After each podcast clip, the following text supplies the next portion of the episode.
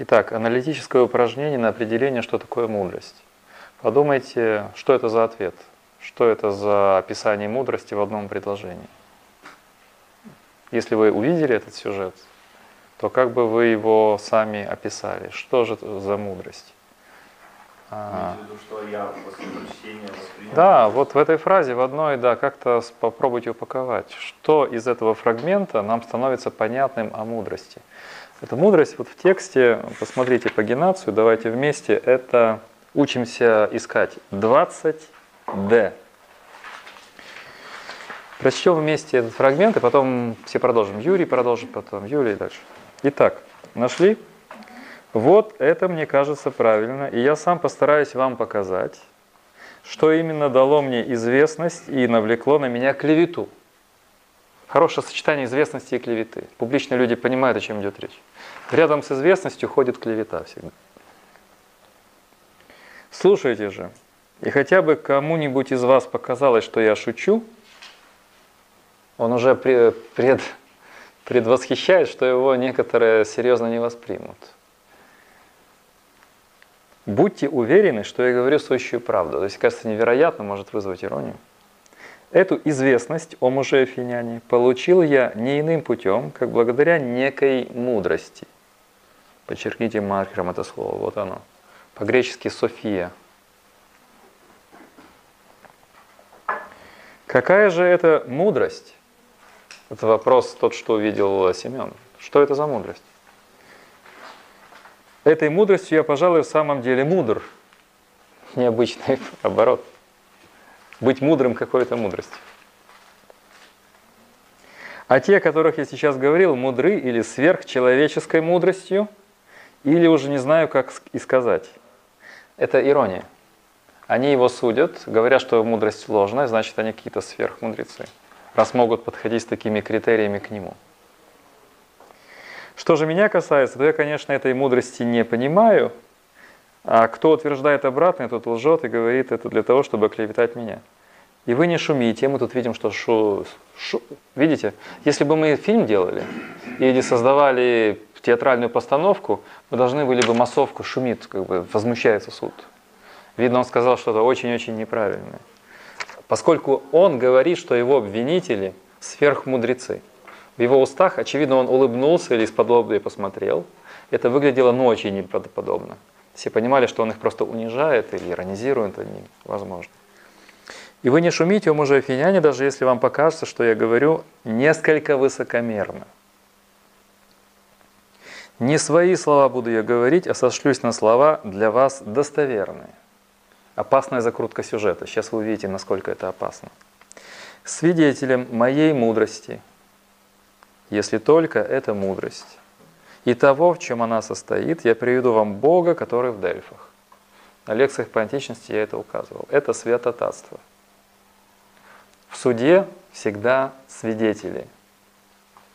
Стороны привлекают свидетелей. Да понятно, да, в судах?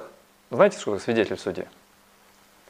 А Сократ говорит, что его главный свидетель, свидетель в суде – это Бог Аполлон. Можете себе представить? Вот судят Андрея за то, что он похитил книги Платона для кого проекта. А он говорит, у меня есть свидетель, который показывает, что я прав. Ну, все ждут. Он говорит, это свидетель дух Платона. Или это свидетель Бога, который мне велел эти книги изъять, потому что их никто не читает в университете Шевченко, и принеси сюда на кого книгу. Как бы суд украинский к нему отнесся? Святотатство. А для них Аполлон это вообще бог, с которым нельзя шутить. Итак, это удар по суду, удар по самолюбию суда. Дальше. Свидетели моей мудрости, если только это мудрость и того, в чем она состоит, я приведу вам Бога, который в Дельфах. И дальше он начинает рассказывать историю с Херифонтом. Почему Бог в Дельфах? И эта история с другом, рассказанная Машей, достаточно структурирована и понятна. Поэтому вопрос, Дальше, когда мы продолжим, Юрий продолжит и Юлия, что это за мудрость? Как проходит испытание? Что он делает с этими людьми, с которыми говорит? Попытаемся развить этот сюжет.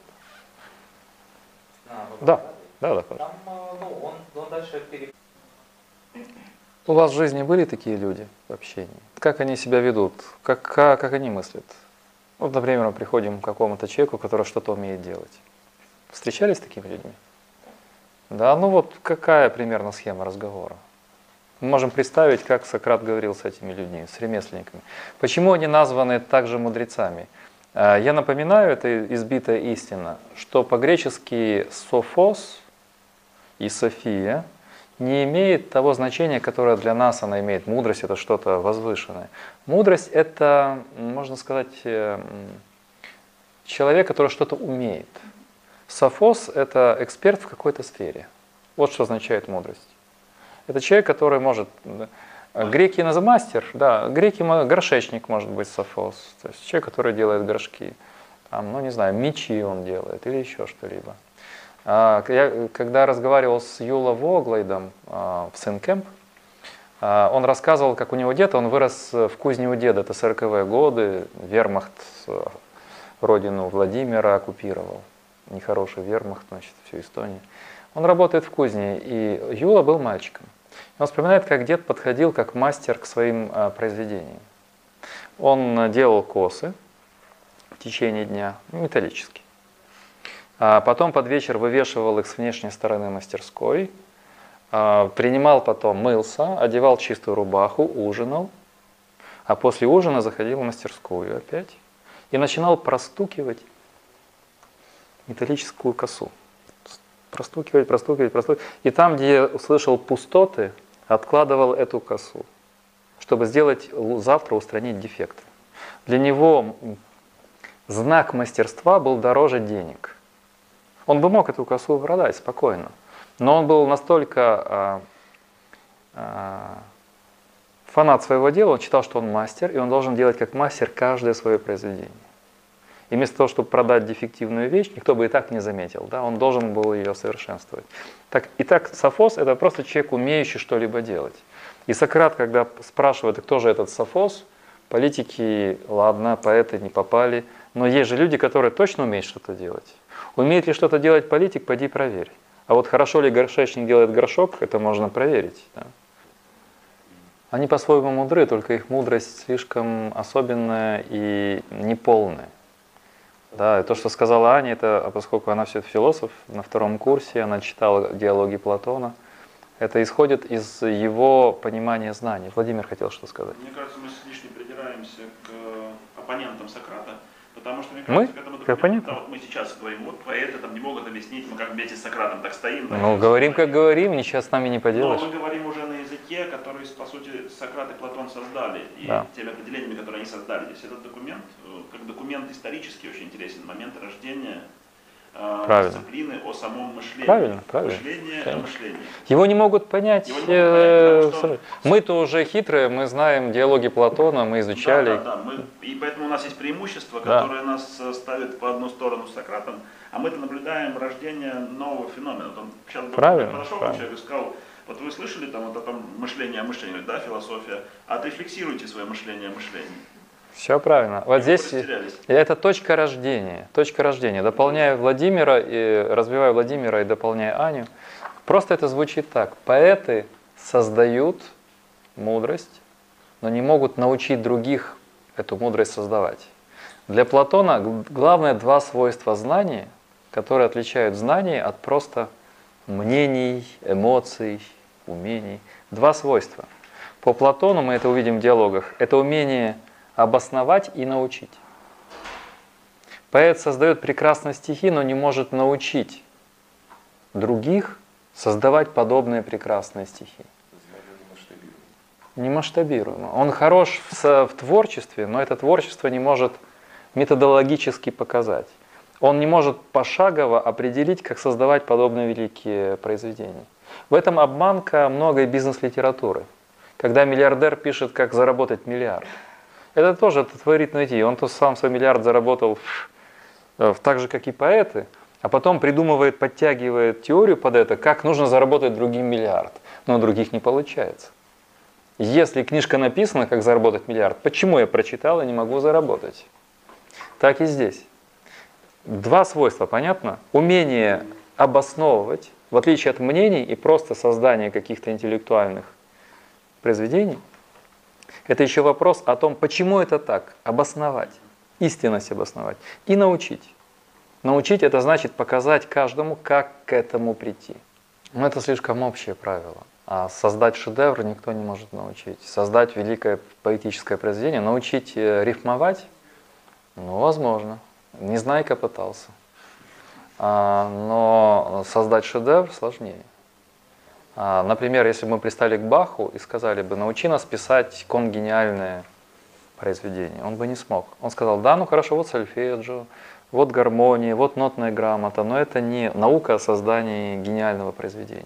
Ведь речь идет о настоящих поэтах, о мудрецах. А теперь завершим о ремесленниках. Чем он тут? Вот то, что мы, я к Юле прицепился, как раз в связи с этим. Давайте вместе почитаем. Под конец пошел я к ремесленникам. Этот текст, э, Владимир очень прав, потому что этот текст, он нетипичен, он ломает строй мышления людей того времени. Он так построен, чтобы ломать. Про себя я знал, что я попросту ничего не знаю. На, э, ну, а уж про этих мне было известно, что я найду их знающими много хорошего. И в этом я не ошибся. В самом деле, они знали то, чего я не знал, и этим были мудрее меня.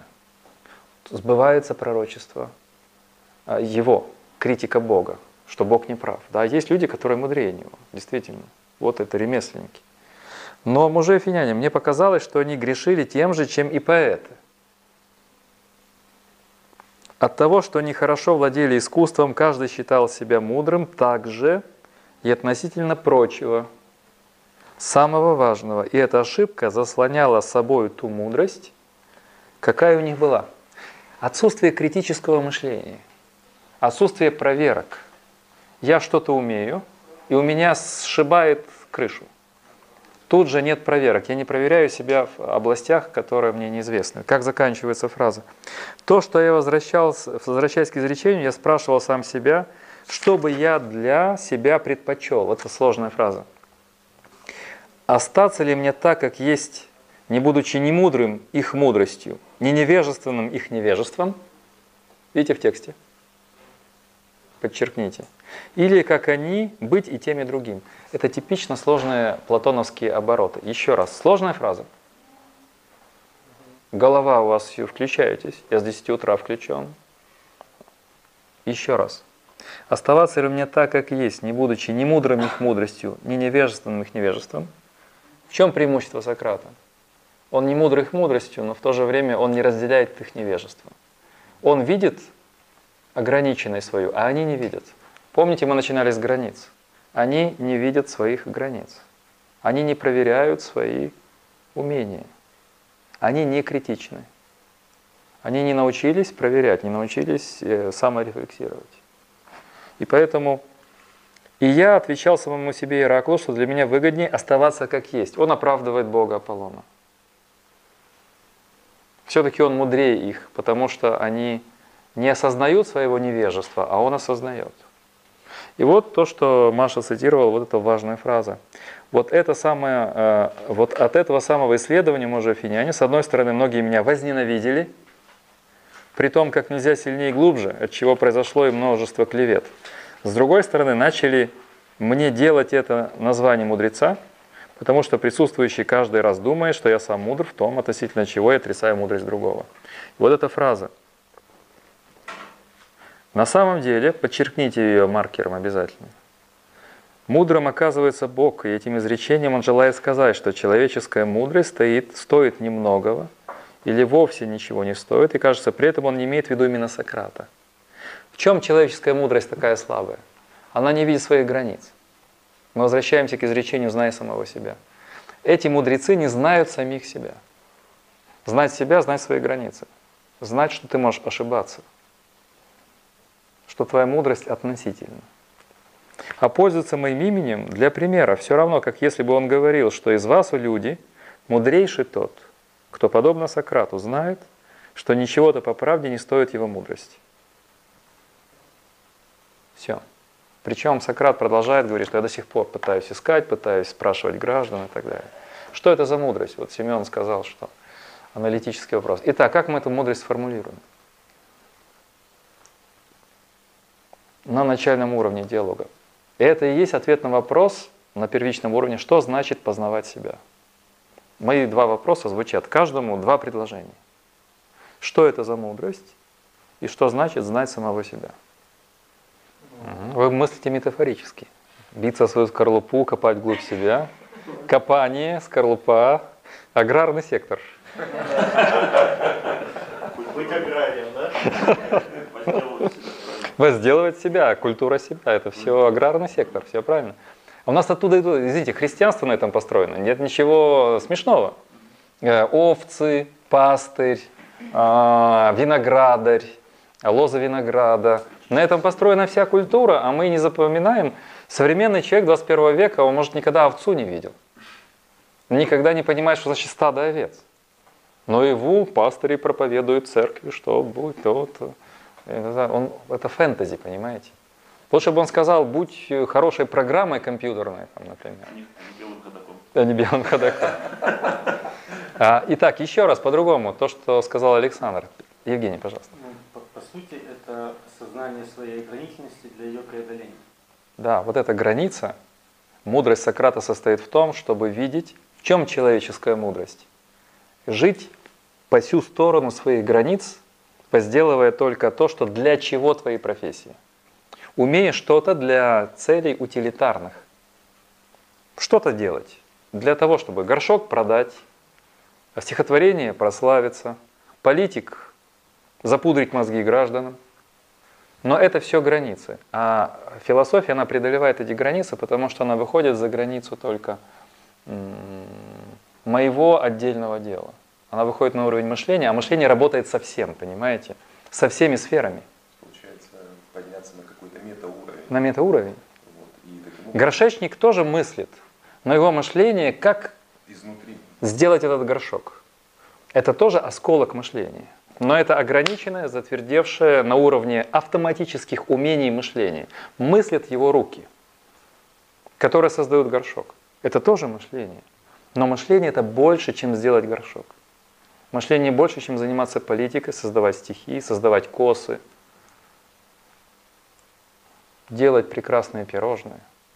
Это то, что дает нам метауровень, но чтобы к нему достигать, нужно постоянно преодолевать эти границы. Нужно понимать, что путь к нему сложен, к этому метауровню, и нужно постоянно себя перепроверять, включать это критическое мышление, саморефлексию. Да? Кто еще может переформулировать? Понятно, да? Пожалуйста, Маша. Вы так серьезнее руку поднимаете. Да. Я не знаю, то ли вы задумались, то ли вы поправляете. Вот, ну, Маша, я вижу, к чему вы клоните. Да. Чувствую, ну, чувствую, мне... Ну да, и э, ну вот если как бы брать для себя что-то из этого диалога, ну готовы ли вы быть, э, ну не как Сократ, ну как бы идти... Я понимаю, что это может очень глупо, но... Э, как бы... Так, стоп. Да.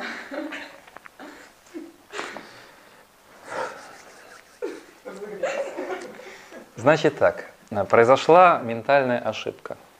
Вы не увидели границу. Вы отождествили образ Сократа. Тот, кто мыслит, беден. И говорите, что мне делать с мышлением так, чтобы все-таки не слишком уходить в мышление. Потому что я боюсь быть бедной, как Сократ. То есть повышение уровня моего мышления грозит мне бедностью. Это две мысли или два образа, которые на самом деле не вместе. Это вы их связали. Вы их связали, не объясняя почему. Почему вы их связали? Потому что Сократ беден, и потому любое мышление ведет к бедности? Эм, нет, просто он настолько занят мышлением, что он не задумывается о практических вещах. А это не совсем так, потому что многие мыслители, и политики, и философы были не бедными людьми. Аристотель был не бедным человеком, Палатин был не бедным человеком, Платон вообще был не бедным человеком. Речь идет о том, что бедность Сократа – это знак его богоизбранности. В диалоге он приводит этот пример. Мыслимое ли дело, чтобы я, граждан, занимался вами, а не собой? Это его служение. В истории Европы подобные бедные люди владели миллионами людей. Миллионами людей. Это власть, понимаете? Власть деньгами не измеряется. Какой-то монах, отец Жозеф, владел всей Францией – и был помощником кардинала Ришелье. Какой-то основатель ордена Клюни, аббат Клюни, владел всеми королями и всеми рыцарями Европы. своей бедностью. Бедность – знак Бога избранности, это власть. У вас есть медные монеты вместе с Владимиром, а у этого бедного власть над всем человечеством. Что лучше? Там, где власть, там и деньги. Таким людям деньги не нужны, потому что у них есть все. В конце концов. Понимаете, о чем идет речь? Для него бедность, образ бедности, во-первых, он босоногий. Он странно, он, он живет как э, йог. Он в любое время ходит босоногим, иногда он задумывается, он медитирует. А, это придуманный образ, который показывает его необычность. А, а вы связали это как необходимую связь. Много думаешь, некогда на себя заработать. Нет, это просто метафора его особости. Такой бедностью, может быть, мечтал бы ну, владеть очень... Не, не, каждый третий философ, каждый третий историк, каждый третий политик. Там у Сталина ничего не было. Мы знаем, что стулья, на которых он сидел, были проштампованы государственной собственностью. Он носил э, тот же самый сюртук, и он был не очень красивый. Видели фотографии Сталина? У него же, когда генералиссимуса мундир, он же более-менее красивый. А его куртка 30-х годов и 40-х – это ужас. Не глаженная, он спал в ней, он вообще человек не очень был, а, понимаю, опрятный и так далее. Он был бедный, ну и что это за бедность? Он владел одной шестой частью суши. Понимаете, о чем я говорю? Не думайте, что деньги это власть только. Конечно, нам они нужны, но здесь речь идет о чем-то, что отличает Сократа от других людей. Кто еще может сказать о мудрости этой? Да, пожалуйста. А мудрость это не только умение создавать, но и способность обосновывать это и фиксировать. Вот, да. Мудрость – это проверка себя, критический подход к себе и возможность обосновывать, опровергать, расширять горизонты, преодолевать границы. Потому что мышление, оно преодолевает границы. Это не только метауровень, а это просто все, что соединяет те разные типы деятельности. Ведь политика тоже мышление, там бизнес тоже мышление и так далее. И нам без мышления как-то проще. Но тогда мы должны себя спросить, а почему нам проще? Потому что у нас иллюзия того, мы все-таки думаем, что мы мыслим. Нельзя сказать, хорошо, да, я ощущаю, что я болван и счастлив от этого. Нет, я не счастлив, что я болван. Я все-таки думаю, что я хитрее этих всех мудрецов. Я-то знаю, как мир устроен. Я-то знаю, как живет в этом мире. Во мне живет скрытое представление о том, как на самом деле. И вот это как на самом деле меня и держит, и создает мою иллюзию. Я-то знаю, как на самом деле. Понимаете, о чем идет речь?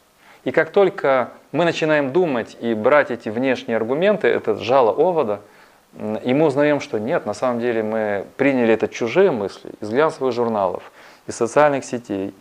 Мы начинаем чувствовать беспокойство, потому что мы сами должны искать свое мышление. А нам не хочется. Нам легче жить чужим умом. Пока живем чужим умом, мы счастливы. Проблема Сократа была в том, что он, он разбивал счастье других, но ничего взамен не давал, ни на один вопрос не так, ответил. Вы Это не его проблема. слишком... Проблема тех, Да, я на этом Вопрос звучит так. Стоит ли избавляться от иллюзий? Вот вопрос кристально простой. Стоит ли нам избавляться от или достаточно продолжать жить в иллюзорном себе построенном мире? Вот я как художник, я писал этюды и философ, я гуляю по паркам.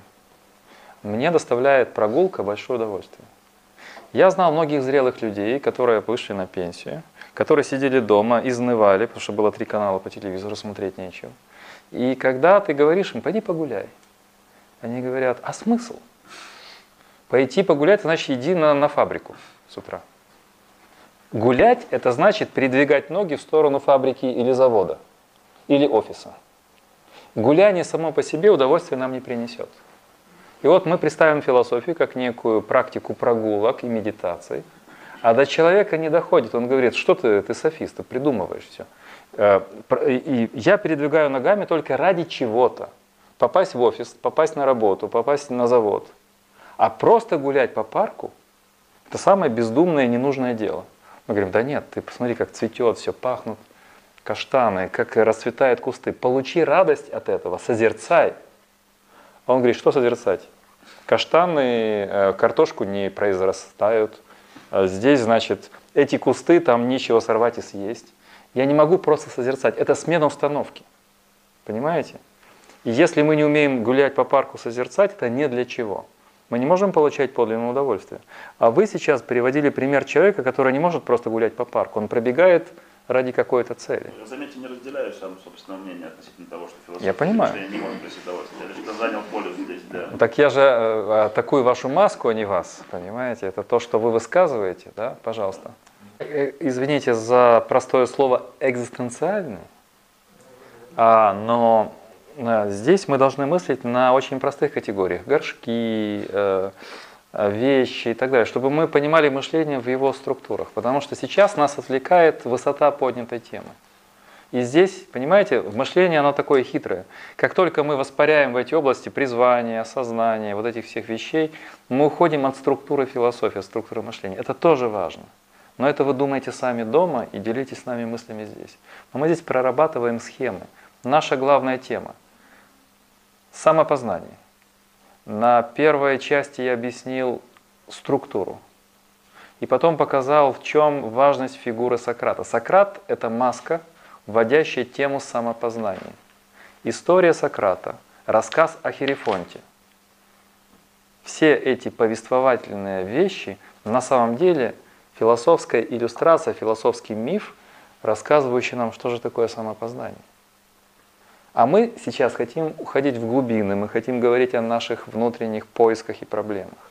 Что будет, если человек зрелый поймет, что он жил в иллюзиях? А, это вопросы философские. Стоит ли придавать иллюзии на закате жизни? 60 лет молодые люди, это вы сейчас говорите 60 лет. 60 лет. У нас живут сейчас до 100, некоторые до 90. То есть посредине пути он понял, что нужно жить по-другому. Почему бы нет? Но мы сейчас не об этом. Мы говорим о схематике самопознания. Вот о чем мы говорим. Да? А Юрий и Андрей. Мы это не затрагивали сейчас. Мы говорим о истории с Сократом как иллюстрации темы самопознания. И наша сегодня задача понять, что такое вводит Платон идеи самопознания, знание себя, что это означает. И разобраться с этим текстом и научиться его читать. Ну, то есть дополнительный материал не нужно смотреть? Нужно, но это процесс постепенный. Что мы сейчас сделали? Еще раз, нам осталось всего 7 минут. А мы практикуем совместное чтение. Когда вы читали дома, вряд ли часть тех смыслов, которые мы затронули, вы видели в тексте. Это и есть иллюстрация расширения границы. Вы были в своих скорлупах. Вы читали и смотрели на текст своими глазами. Обсуждение расширило текст вы увидели еще те смыслы, которые не замечали, но они тут есть. Это задача кова книги, чтобы выйти на этот уровень, понять, что в тексте больше, чем мы видели. А уже Семена вопрос, ну тогда можем еще дальше дальше в глубину копать. Но сейчас у нас более скромная задача. Э, смотрите, когда мы, сейчас вот завершаем, когда Сократ задает вопрос, он разбивает скорлупу собеседника и требует от собеседника более твердых оснований. Тогда собеседник предлагает новые основания. И опять вопрос их разбивает. Вопросы Сократа побуждают усиливать основания собственного взгляда на мир. Если наши основания никто не атакует и не разбивает, тогда мы создаем слабенький мирок, жалкое подобие на некие писания. Если собеседник постоянно диагностирует нашу систему, проверяет на вирусы, наша система становится иммунно защищенной. А если ее, если ее легко взломать, запустил простой вирус, и система сломалась. Вот ваш пример с 6-летним человеком.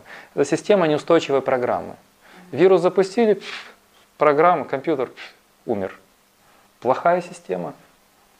Что за система такая? Поэтому можно изобразить это метафорой э, программы э, защиты.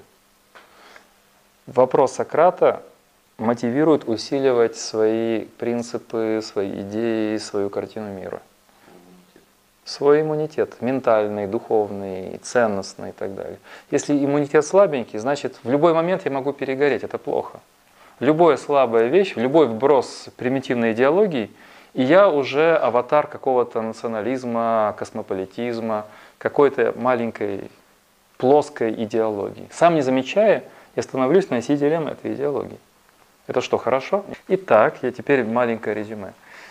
А, вы, когда будете перечитывать этот диалог и готовить Алкивиат 1, там появится еще одна метафора знания себя. Это метафора зеркала метафора зрения очень важна для Платона. Впервые будет слово «видеть себя» как бы от чего-то другого. Метафора зеркала – это главная метафора э, Алкивиада 1. А вы видите, что здесь заключено много смыслов, которые вы раньше не видели. Когда вы будете перечитывать, задайте себе несколько вопросов. В чем состоит мудрость Сократа?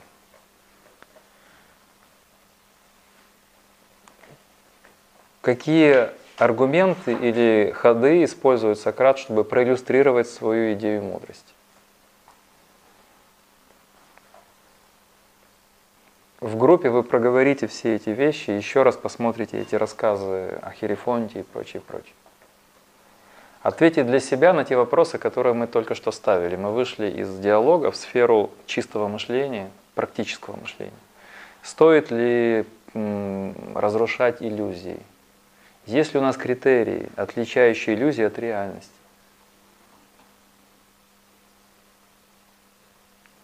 Это же вопрос о Сократа. Мы знаем, откуда мы знаем, что мы знаем, что является основанием знания. Это все родилось здесь, в этих диалогах. Поставим троеточие.